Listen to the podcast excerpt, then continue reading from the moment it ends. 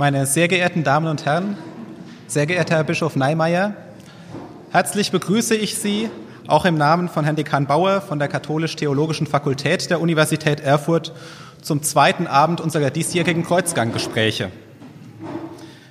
Wir haben beim letzten Mal auf die Weimarer Kirchenartikel geschaut, die, das, die ja das Verhältnis zwischen Kirche und Staat regeln. Und da ist mir ein Satz, den Professor Papier da geäußert hat, noch sehr in Erinnerung geblieben.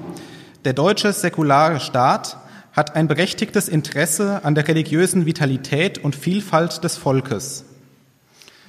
Soweit die Aussage des Juristen. Was heißt das jetzt konkret, dieses Interesse des Staates an der religiösen Vielfalt? Oder anders gefragt, was wünscht sich denn der Staat von den Kirchen? Diese Frage beantwortet heute Abend Frau Dagmar Schipanski. Sie stammt gebürtig aus Settelstedt, studierte angewandte Physik in Magdeburg und schloss 1976 die Promotion und 1985 die Habilitation in Festkörperelektronik an. 1985 wurde sie zur außerordentlichen Dozentin und 1990 zur Professorin für Festkörperelektronik ernannt. Zwischen 1990 und 1996 war sie Dekanin der Fakultät für Elektrotechnik und Informationstechnik, Prorektorin und schließlich Rektorin der Technischen Universität Ilmenau. Von 1996 bis 1998 war sie Vorsitzende des Wissenschaftsrates der Bundesrepublik Deutschland. 1999 wurde sie von CDU und CSU als Kandidatin für das Bundespräsidentenamt aufgestellt. Im Anschluss war sie bis 2004 Thüringer Ministerin für Wissenschaft, Forschung und Kunst sowie von 2004 bis 2009 Präsidentin des Thüringer Landtags. Frau Schipanski, wir freuen uns sehr, dass Sie diesen Vortrag heute Abend zugesagt haben und Sie haben nun das Wort.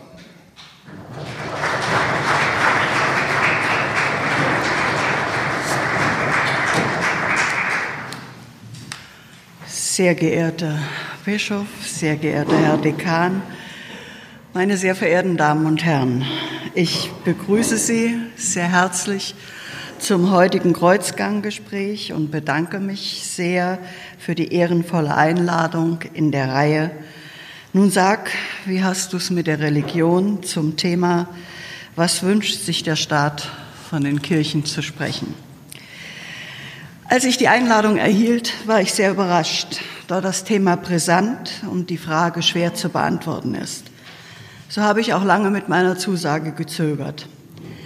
Nach längerem Nachdenken habe ich entschieden, dass ich jede Möglichkeit nutzen will, um den Ursachen und Hintergründen unserer derzeitigen gesellschaftlichen Entwicklung 30 Jahre nach dem Mauerfall nachzuspüren, sie zu diskutieren, um Schlussfolgerungen für die Zukunft zu ziehen.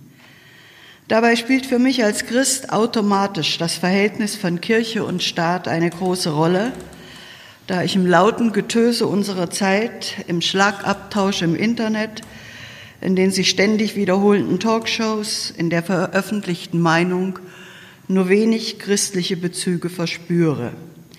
Und da ich christliche Politikerin mit naturwissenschaftlichem Hintergrund bin, habe ich erst einmal analysiert, auf welchen Grundlagen das Wechselspiel von Staat und Kirche aufbaut, um die derzeitige Zusammenarbeit zu betrachten und daraus meine persönlichen Hinweise, Gedanken für unser Zusammenleben in der freiheitlich-demokratischen Ordnung zu entwickeln. Sie haben in der vorigen Woche einen hervorragenden Vortrag von Professor Papier zum Staatskirchenrecht in Deutschland gehört sodass Sie über die gesetzlichen Grundlagen gut informiert sind. Dennoch möchte ich auf einige Regelungen hinweisen, die für mich persönlich bedeutend sind für das Wechselspiel von Staat und Kirche im täglichen Leben. Das Konkordat zwischen dem Heiligen Stuhl und dem Deutschen Reich aus dem Jahr 33 gilt noch immer und stellt die aktuelle Quelle bundesrechtlicher Konkordate dar. Ein vergleichbar umfangreicher Staatskirchenvertrag zwischen dem Bund und der evangelischen Kirche existiert nicht. Die evangelische Kirche ist auf Landesebene organisiert und damit kein Vertragspartner für den Bund. So wurden umfangreiche Verträge zwischen der katholischen und der evangelischen Kirche und den 16 Bundesländern abgeschlossen. Inhaltlich kommen den Verträgen im Wesentlichen drei Funktionen zu. Sie besitzen eine Absicherungsfunktion hinsichtlich aller wesentlichen Rechtsfragen, eine Kooperationsfunktion, die das Zusammenleben und Wirken zwischen Staat und Kirche strukturieren soll, und eine Förder- und Verpflichtungsfunktion, welche die Leistungsbeziehungen zwischen beiden regelt. Das gesetzlich festgelegte Kooperationssystem zeichnet sich durch das partnerschaftliche Verhältnis von Staat und Religionsgemeinschaften aus. So ist der Religionsunterricht das einzig grundgesetzlich verankerte Schulfach. Bei der Erbringung wohlfahrtsstaatlicher Leistungen räumt der Staat freien Trägern Vorrang vor öffentlichen ein. Religionsgemeinschaften, die als Körperschaften öffentlichen Rechts anerkannt sind, können Kirchensteuern erheben, die der Staat für sie einzieht. Diese Beispiele charakterisieren das gesetzlich festgelegte Miteinander, das über Jahrzehnte gewachsen ist und Anfang der 50er Jahre für Westdeutschland endgültig festgelegt wurde. Wie sieht heute die Gesellschaft aus, für die diese Kooperationsbeziehungen erarbeitet wurden? In den 50er Jahren waren 96 Prozent der Bürger in der Bundesrepublik christlich gebunden. Heute sind es knapp 60 Prozent. Dabei sind die Verhältnisse zwischen Ost und West gravierend unterschiedlich. Denn laut einer Umfrage aus dem Spiegel im vorigen Monat glauben in Westdeutschland 63 Prozent an Gott, während es in Ostdeutschland gerade 26 Prozent sind. Diese Zahlen spiegeln die unterschiedliche Geschichte der Kirche im geteilten Deutschland wider.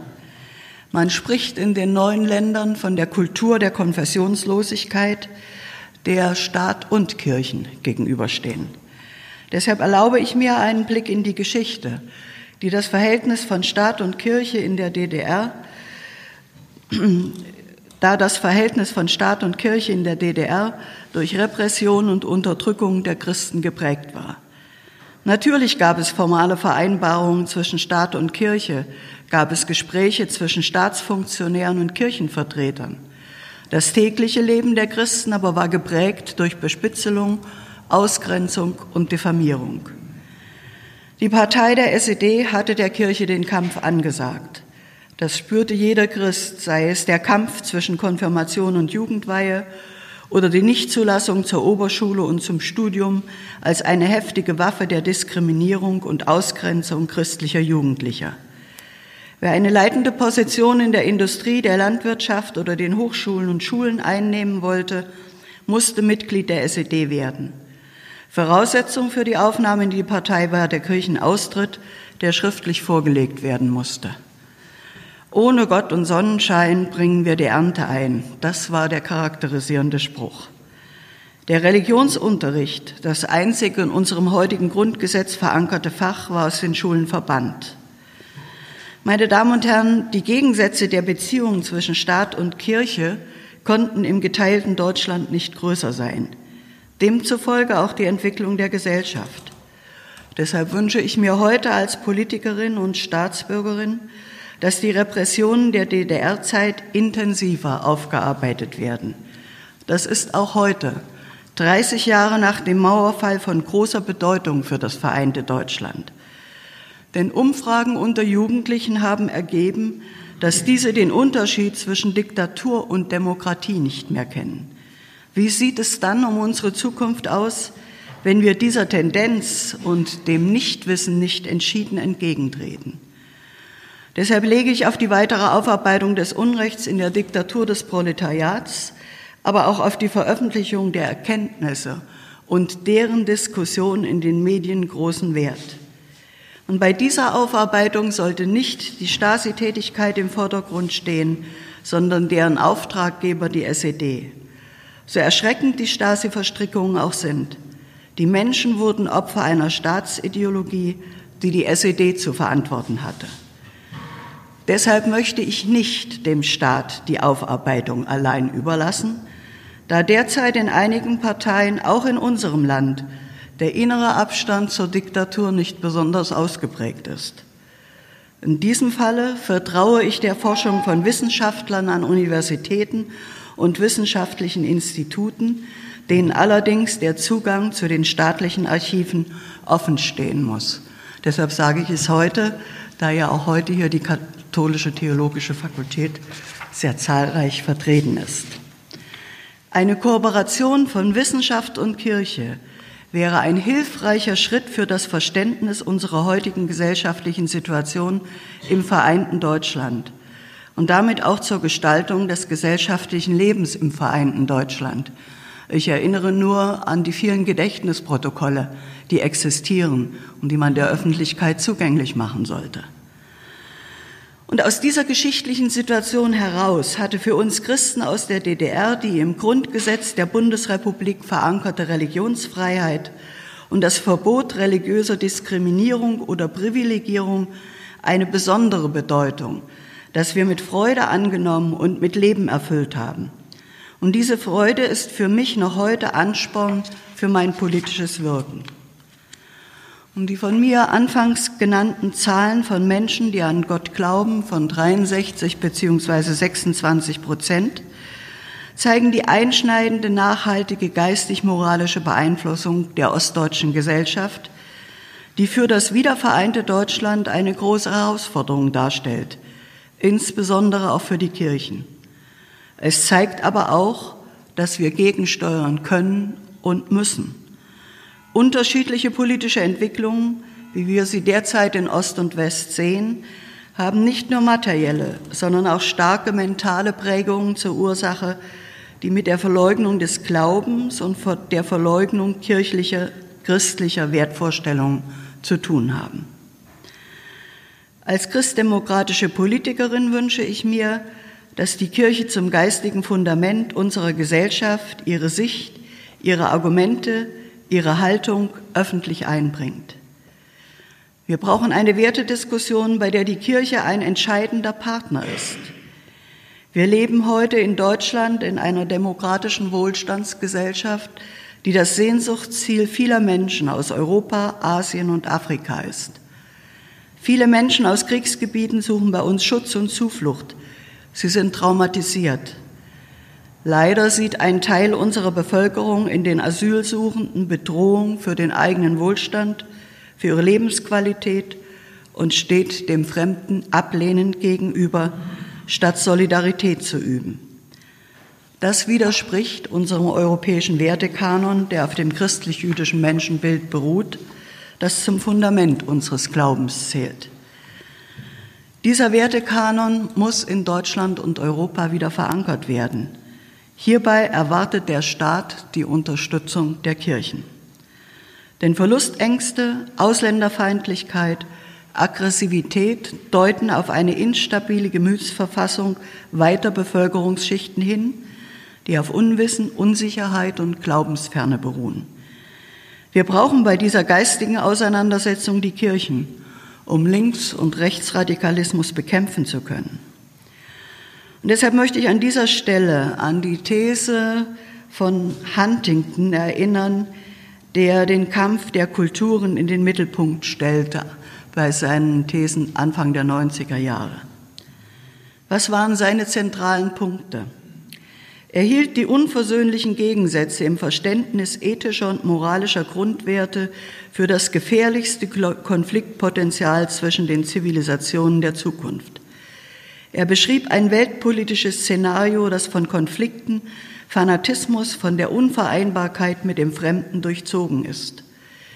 Verbinden sich dann solche weltanschaulich religiös oder kulturell bedingten Konflikte mit ökonomischen und sozialen Krisen, so entsteht daraus der Zündstoff für Kriege, wie wir sie derzeit an vielen Orten der Welt leidvoll erleben.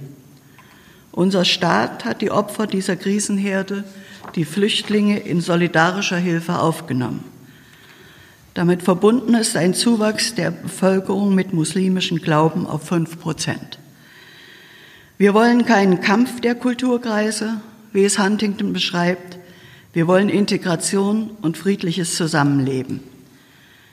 Wie wollen wir unser Leben mit den Schutzsuchenden organisieren und wie können wir die terroristische Bedrohung bekämpfen? Hier erwartet der Staat auch die starke Stimme der Kirche mit ihrer Friedensbotschaft und ihren Grundsätzen von Solidarität und Toleranz. Nach den blutigen Attentaten von Paris, Barcelona, London, Nizza, Berlin, der Staat ein Bündel von gesetzlichen Regelungen und anderen Maßnahmen erlassen. Es geht um Verstärkung und qualitative Kontrolle bei der Entwicklungshilfe durch die reichen Industriestaaten. Es geht um eine Regulierung des Waffenexports an die dritte Welt, um vorbeugende Maßnahmen gegenüber gewaltbereiten Terroristen, um die Sammlung von Beobachtungstaten im europäischen Maßstab und vieles mehr. Viele dieser Maßnahmen waren und sind politisch sehr umstritten, sind aber zum Schutz der Bevölkerung notwendig. Aber, meine sehr verehrten Damen und Herren, diese Maßnahmen greifen zu kurz, wenn nicht zugleich der geistige Nährboden bereitet wird, auf dem Frieden und gewaltfreies Miteinander wachsen können. Hier erwartet der Staat den Einfluss der Kirche, nicht um zu spalten, sondern um zu versöhnen. Wir müssen dem Kampf der Kulturen einen Dialog der Kulturen entgegensetzen, der kriegerischen und terroristischen Konfrontation die intellektuelle Auseinandersetzung. Max Tau, ein deutscher Jude, der das Naziregime in Norwegen überlebt hat, sagte auf seiner Dankesrede zur Verleihung des Friedenspreises des deutschen Buchhandels schon 1950. Ich zitiere, Krieg ist sinnlos. Keine Macht kann Frieden diktieren. Nur die geistigen Kräfte vermögen ihn zu sichern. Der Friede kann nur von Mensch zu Mensch geschlossen werden. Wir müssen die positiven geistigen Kräfte in allen Ländern unterstützen, damit sie uns die Richtung für das Leben geben. Ende des Zitats. Wir haben in der Europäischen Union diese einmalige Richtung über 70 Jahre eingehalten, aber jetzt stehen wir wieder vor großen Herausforderungen. Was sind unsere positiven geistigen Kräfte in Deutschland und Europa? Wenn ich an den Schlagabtausch zwischen radikalen Parteien und deren Anhänger im Wahlkampf denke, habe ich diese vermisst. Die Wortwahl, die Beschimpfungen, die Drohungen im Internet haben nicht nur eine beispiellose Verrohung der Sprache gezeigt, sondern auch eine latente Gewaltbereitschaft, die mich erschreckt hat, ebenso wie eine immer wiederkehrende Ausländerfeindlichkeit. Dort habe ich nichts von einer Bereitschaft verspürt, den dringend notwendigen Dialog der Kulturen zu führen neugierig auf den anderen sein, über Gemeinsames und Unterschiedliches reden, sich dem Austausch von Ideen und Gedanken zu stellen. Wir müssen bereit und imstande sein, uns in fremde Erfahrungs- und Überzeugungswelten hineinzudenken. Und das hat gegenseitiges Wissen und Vertrauen zur Voraussetzung. Unser Land braucht diese Diskussion, um sich seiner selbst zu vergewissern und damit aufnahmebereit für Migranten zu sein. Über die Identitätssuche haben die politischen Parteien unterschiedliche Vorstellungen. Deshalb ist die allgemeine öffentliche Diskussion in der Zivilgesellschaft mit Deutschen und Ausländern, mit Christen, Muslimen und Konfessionslosen von besonderer Wichtigkeit. Wir Deutschen bringen den Dialog mit unserem Grundgesetz unsere Vorstellungen von Demokratie, Rechtsstaatlichkeit, individueller Freiheit, Achtung der Menschenwürde, Toleranz, das Gleichheitsprinzip der Menschen und Solidarität ein. Diese Vorstellungen basieren auf dem christlich-jüdischen Menschenbild, das ich mal als Schatz der Kirche bezeichnen möchte, wurden in der Aufklärung als säkulare Prinzipien neu formuliert. Meine Damen und Herren, ich finde es besonders wichtig und bedanke mich erst einmal bei der Kirche für die großzügige und großartige Unterstützung bei der Aufnahme der Flüchtlinge 2015 bis heute. Aber wir müssen weiter im Gespräch bleiben. Ich weiß, dass die Kirche viel unternimmt, aber die Ausstrahlungskraft in die Gesellschaft von der Kirche könnte, glaube ich, noch verstärkt werden. Und deshalb möchte ich drei Punkte aus dem christlich-jüdischen Menschenbild heraus nehmen, die meiner Meinung nach besonders wichtig für die Diskussion sind. Im Mittelpunkt steht die Menschenwürde, die unveräußerlich ist. Sie muss dem Menschen nicht von der Gesellschaft anerkannt werden. Es ist Gottes Geschenk an uns. Wenn aber nur noch 26 Prozent an Gott glauben, muss der Bevölkerung vermittelt werden, dass die Menschenwürde unabhängig von unseren individuellen Eigenschaften, auch unabhängig von kulturellen Prägungen und religiösen Überzeugungen gilt. Für die Kirche ist das selbstverständlich. Für einige unserer Mitbürger leider nicht, wenn ich an Hetzjagd und Überfälle auf Ausländer denke. Aber ebenso gilt diese Auseinandersetzung gegenüber gewaltbereiten Asylanten.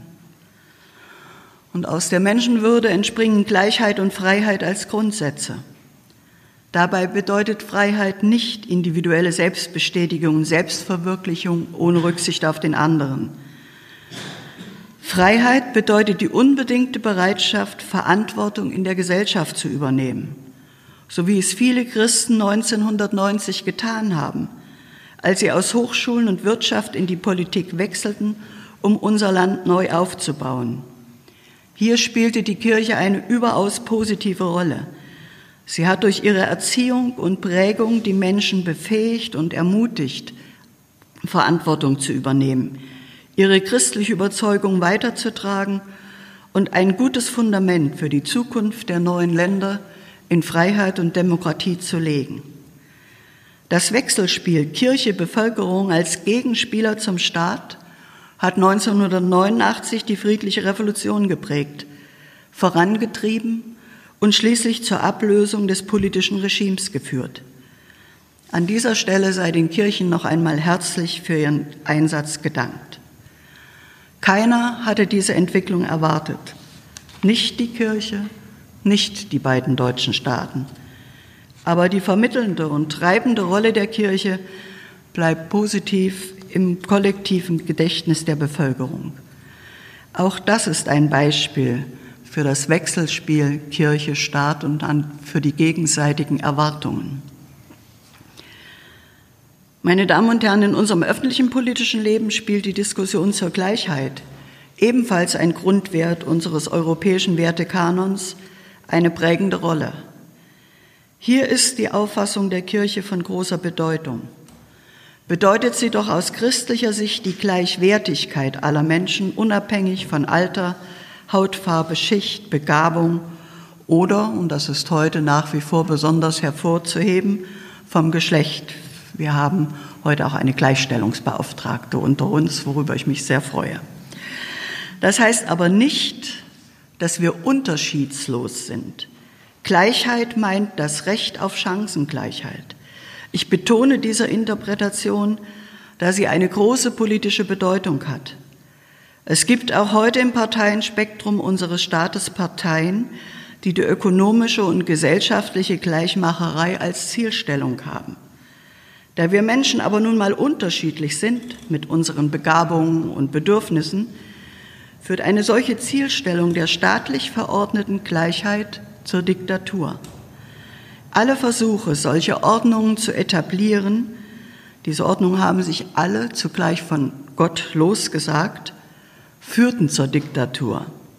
Ich erinnere an Stalin in der Sowjetunion, Hitler in Deutschland, Pol Pot in Kambodscha, Mao Zedong in China, bei den Anhängern des leuchtenden Pfades in Peru. Alle Fälle verbunden mit unendlich vielen Todesopfern. Deshalb muss diesem Punkt auch von der Kirche besondere Aufmerksamkeit gewidmet werden. Mir ist bewusst, dass es auch bei uns Vertreter in Parteien gibt, die dieses Ziel verfolgen. Es sei nur an die letzte Kevin-Diskussion zur, zur Enteignung in der Wirtschaft erinnert. Hier müssen wir sehr wachsam sein. Denn, meine Damen und Herren, wir leben in einer offenen Gesellschaft, die ständig in Diskussion und Abwägung der Zusammenhänge ist. Austausch und Diskussion sind der Sauerstoff der offenen Gesellschaft. Streit ist ihr belebendes Instrument, sagte unser verehrter Bundespräsident Gauck. Und in diesen Streit bitte ich die Kirchen, sich einzubringen, damit die Bevölkerung an ihre Wurzeln erinnert wird, damit sie sich ihrer Werte bewusst wird und damit sie spürt. Hier wird mir in der aufgewühlten Welt Heimat und Sinngebung vermittelt. Für mich ist bezeichnend, dass in Krisensituationen die Bevölkerung die Kirchen aufsucht. Sie findet dort Ruhe und Einkehr. Vielleicht braucht der Einzelne nur einen Augenblick der Besinnung. Wann waren die Kirchen solche Orte? In der friedlichen Revolution 1989 haben wir uns in den Kirchen versammelt, um unserem Begehren eine Stimme zu geben, um nachzudenken, um Menschengemeinschaft und Gottes Nähe zu fühlen. Wir haben in der Kirche Zuflucht gefunden. Auch das ist nach wie vor Aufgabe der Kirche. Das ist eine Erwartung der Bevölkerung und auch des Staates an die Kirche, ihre Türen offen zu halten. Ich erinnere mich sehr gut an das Attentat am Gutenberg-Gymnasium. Nur langsam drangen Nachrichten durch, wurden Details bekannt und langsam wuchs das Entsetzen in der Bevölkerung, in der Politik, in der Kirche. In dieser ungeklärten Situation läuteten die Glocken. Die Menschen kamen in die Kirchen. Sie, auch ich bin in die Kirche gegangen, um meine Gedanken zu ordnen, das Unfassbare zu begreifen. Und da war ich plötzlich in einer Gemeinschaft mit vielen. Wir saßen still und beteten. Wir fühlten uns aufgehoben. So werden Kirchen Orte der Ruhe und Geborgenheit in Notsituationen bleiben. Und ich wünsche mir, dass diese Botschaft der Geborgenheit und des Vertrauens stärker im Alltag zu vernehmen ist. Meine Damen und Herren, ich hatte anfangs erwähnt, dass es in Deutschland ein gesetzlich festgelegtes Kooperationssystem gibt, in dem bei der Erbringung wohlfahrtsstaatlicher Leistungen den freien Trägern Vorrang vor öffentlichen eingeräumt wird. Dieses System hat sich in ganz Deutschland gut etabliert und über Jahrzehnte bewährt. Wir haben Schulen, Kindertagesstätten, Krankenhäuser, Pflegedienste, Seniorenheime und viele andere Dienstleistungen in kirchlicher Trägerschaft. In der Bevölkerung sind diese Dienste hoch anerkannt und respektiert.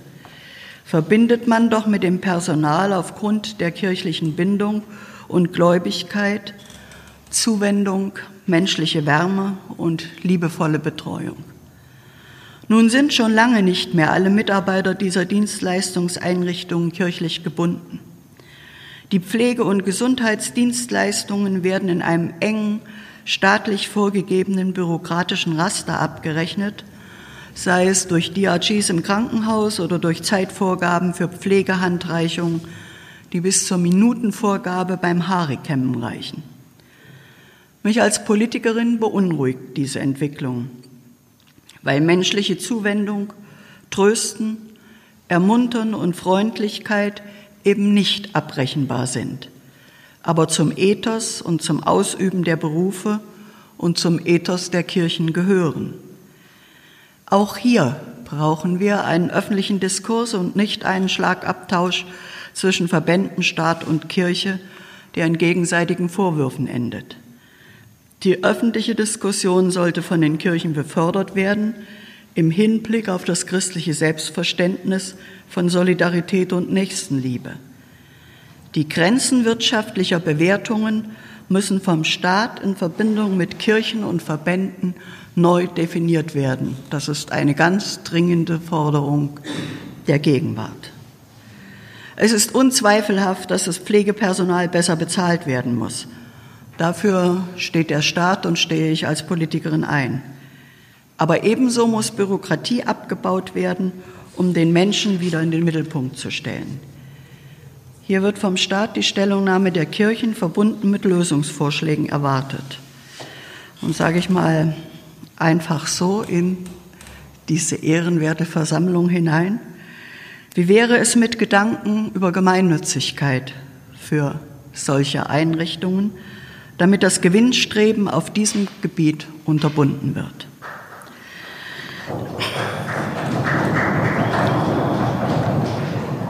Lassen Sie mich im Zusammenhang mit der Arbeit der Kirchen in der Jugendhilfe einen Gedanken anbringen, der sich aus der Forderung ergibt, dass derzeit die Einrichtung von Ganztagsschulen in ganz Deutschland vorangetrieben wird.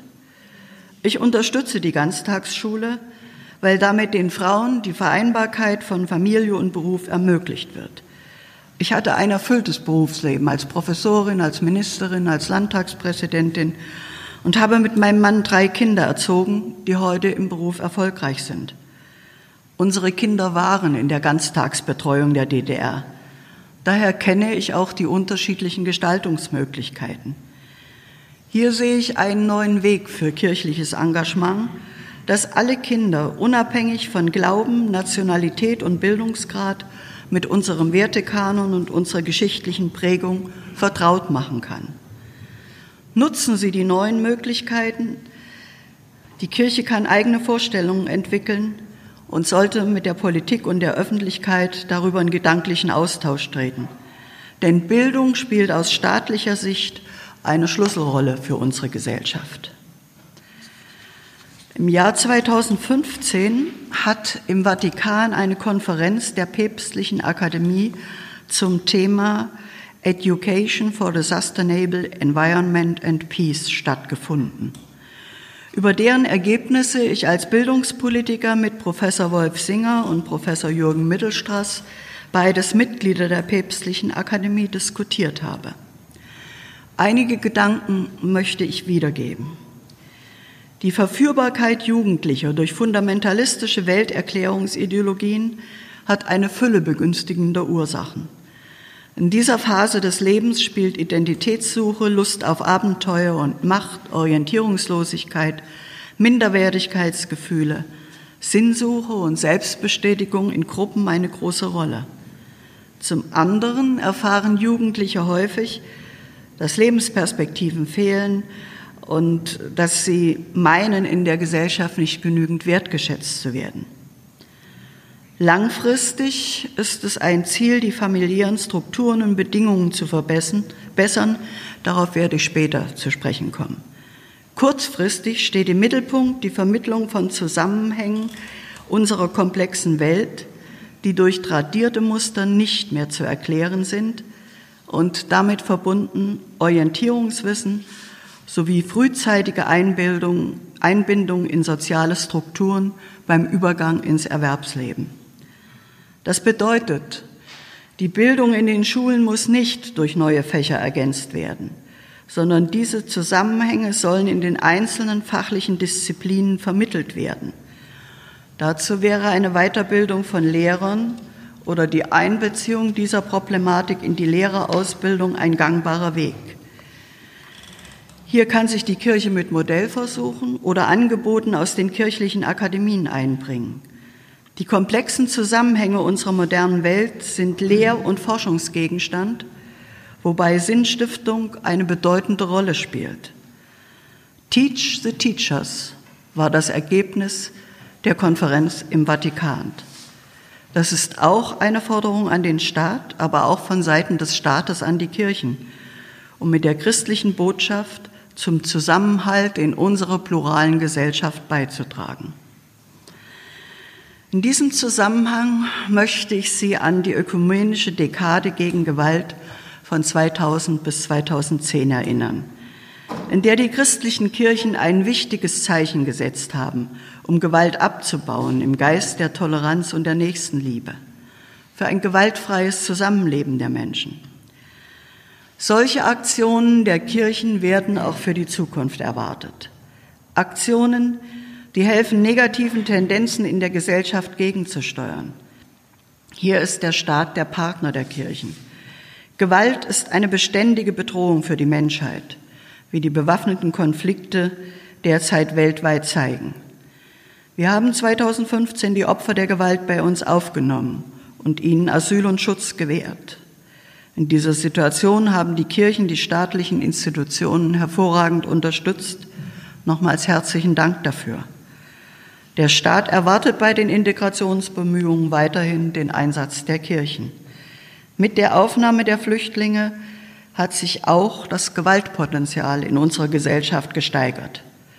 Gewalt äußert sich als rechts- und linksextreme Gewalt, Gewalt gegen Minderheiten, gegen Frauen und Kinder und auch Gewalt in der Familie, Gewalt zwischen ethnischen Gruppen. Bestärkt durch empirische Befunde vertreten manche Soziologen die These von der Unabschaffbarkeit der Gewalt in den zwischenmenschlichen wie zwischenstaatlichen Beziehungen. Gewalt sei der Kultur inhärent und damit Schicksal des Menschen. Was sich ändert, seien lediglich ihre Formen und ihre Legitimierung.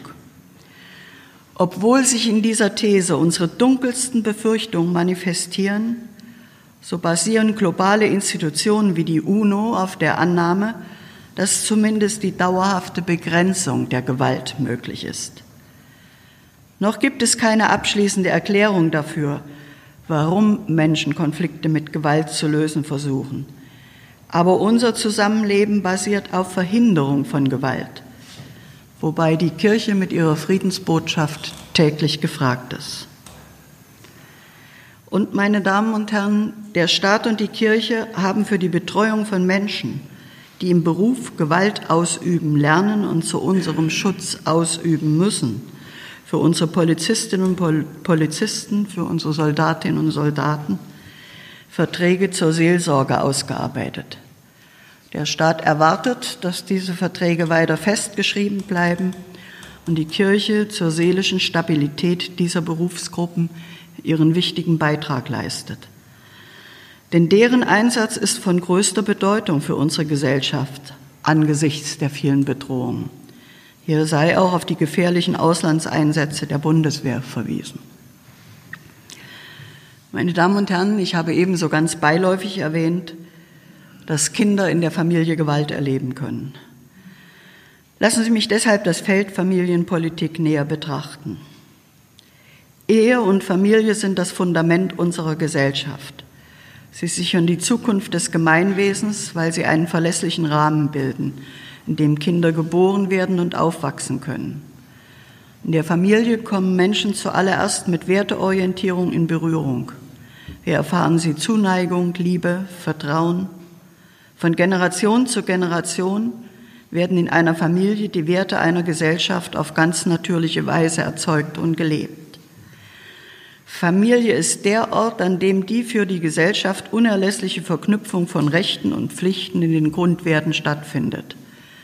Deshalb sind Ehe und Familie durch das Grundgesetz besonders geschützt.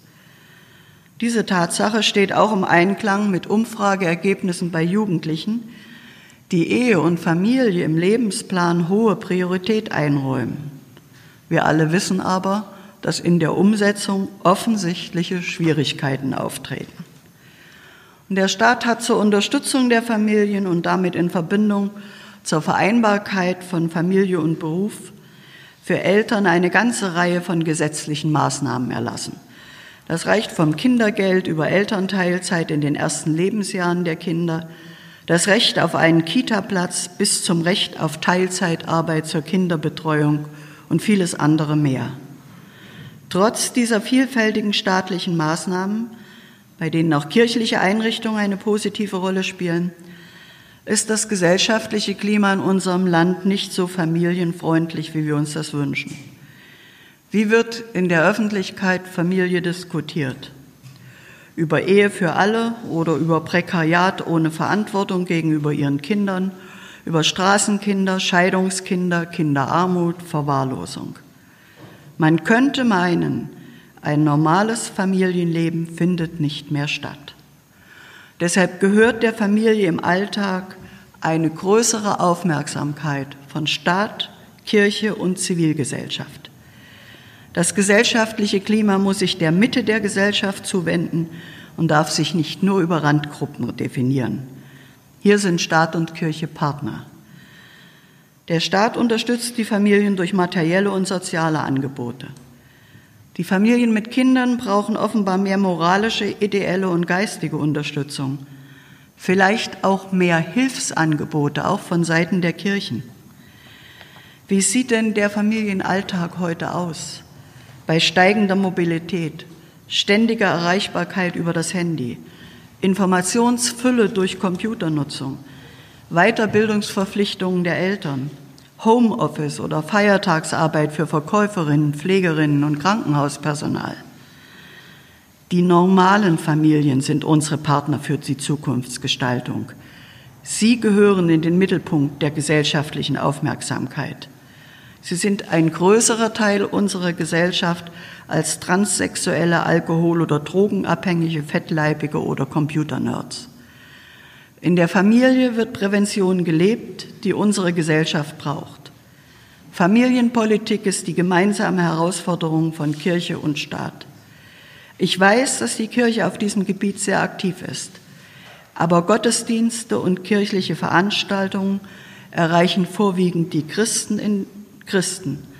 In den neuen Ländern bleiben somit 74 Prozent uninformiert, wenn ich auf die anfangs genannten Prozentzahlen zurückgreifen darf. Die Kirche braucht eine allgemeinere Plattform, um größere Teile der Gesellschaft zu erreichen. Wie die Kirche das gestalten will und kann, liegt in ihrem Ermessen.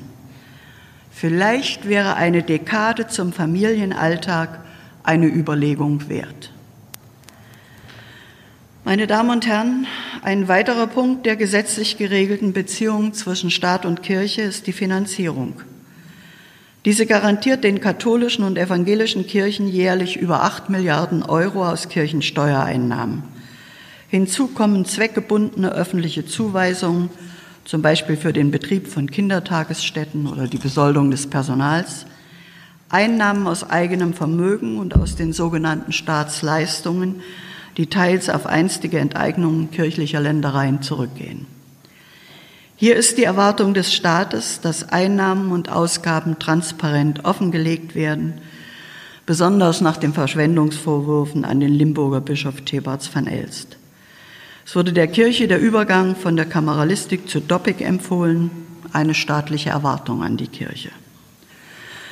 Nun hat der Thüringer Ministerpräsident Bodo Ramelow kürzlich den Vorschlag unterbreitet, die Kirchensteuer in einer allgemeinen Kultursteuer aufgehen zu lassen. Meine Damen und Herren, das ist keine Erwartung des Staates an die Kirchen. Das ist der Vorstoß eines einzelnen Politikers. Deshalb habe ich in meinem Vortrag schon einige Male darauf hingewiesen, dass auch die Vorstellungen des Staates von parteipolitischen Strömungen geprägt sind, die in den letzten Jahren häufiger sehr wechselnden Einfluss haben. So ist auch dem Thema, das mir vorgegeben wurde, was wünscht sich der Staat von den Kirchen, nur in einigen Punkten zu entsprechen. An einigen anderen Punkten beziehe ich mich auf meine persönliche Meinung und Einschätzung als christdemokratische Politikerin. Da gerade bei den vielen wechselnden Koalitionen, die wir auch in den verschiedenen Bundesländern haben, von einer einheitlichen Staatsmeinung zu sprechen, glaube ich, auch für die Zukunft schwierig wird. Abschließend möchte ich auf die Entwicklung des Verhältnisses von Staat und Kirche auf europäischer Ebene eingehen da wir ja mit den anstehenden Europawahlen die Zukunft Europas bestimmen. In einer Erklärung von 1995, die von der evangelischen und der katholischen Kirche unterzeichnet wurde, heißt es, die Kirchen vertrauen darauf, dass sich aufbauend auf dem Grundrecht der Religionsfreiheit, der Gewährleistung der Autonomie der Kirchen, der Beachtung des Subsidiaritätsprinzips und der Wahrung der nationalen Identität in der Rechtsetzung der Europäischen Union konstruktive Lösungen gefunden werden. Die Regelungen in der EU, wenn man das als staatliche Antwort anerkennen will, beruhen auf einer freiheitlich-demokratischen Ordnung, in der Religionsfreiheit festgeschrieben ist, aber auch die Prinzipien von Neutralität und Toleranz. Der europäische Politik in der derzeitigen komplizierten Zusammensetzung des Parlaments und der zusammengeschlossenen Staaten erwartet, dass das christliche Erbe auf regionaler Ebene, auf der Ebene der Mitgliederstaaten ebenso wie auf der Ebene der Europäischen Union wachgehalten und weiter entfaltet wird. Sie erwartet, dass die Kirchen selbst ihr Gedankengut in den Bereichen der Kultur und Bildung wie auch in denen von Ethik und Politik weiterentwickeln und in den europäischen Dialog einbringen werden. Diese Aussage entspricht in ihrer Tendenz den Ausführungen zur, Wertebeginn, zur Wertebindung am Beginn meines Vortrags.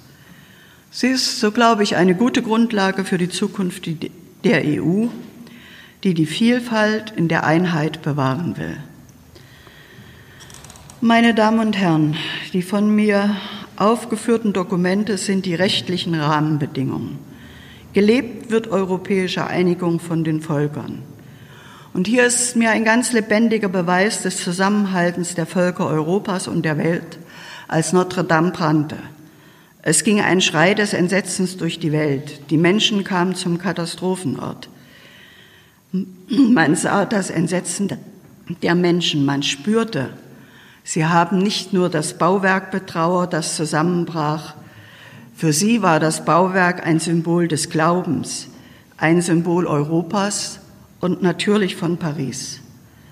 Und für mich war überwältigend, dass aus Flammenmeer und Rauchchaos das goldene Kreuz leuchtete. Das Kreuz, das das Symbol der Verheißung ist und das Symbol der Hoffnung. Und in diesem Sinne setze ich große Hoffnungen auf Europa. Ich bedanke mich für Ihre Aufmerksamkeit.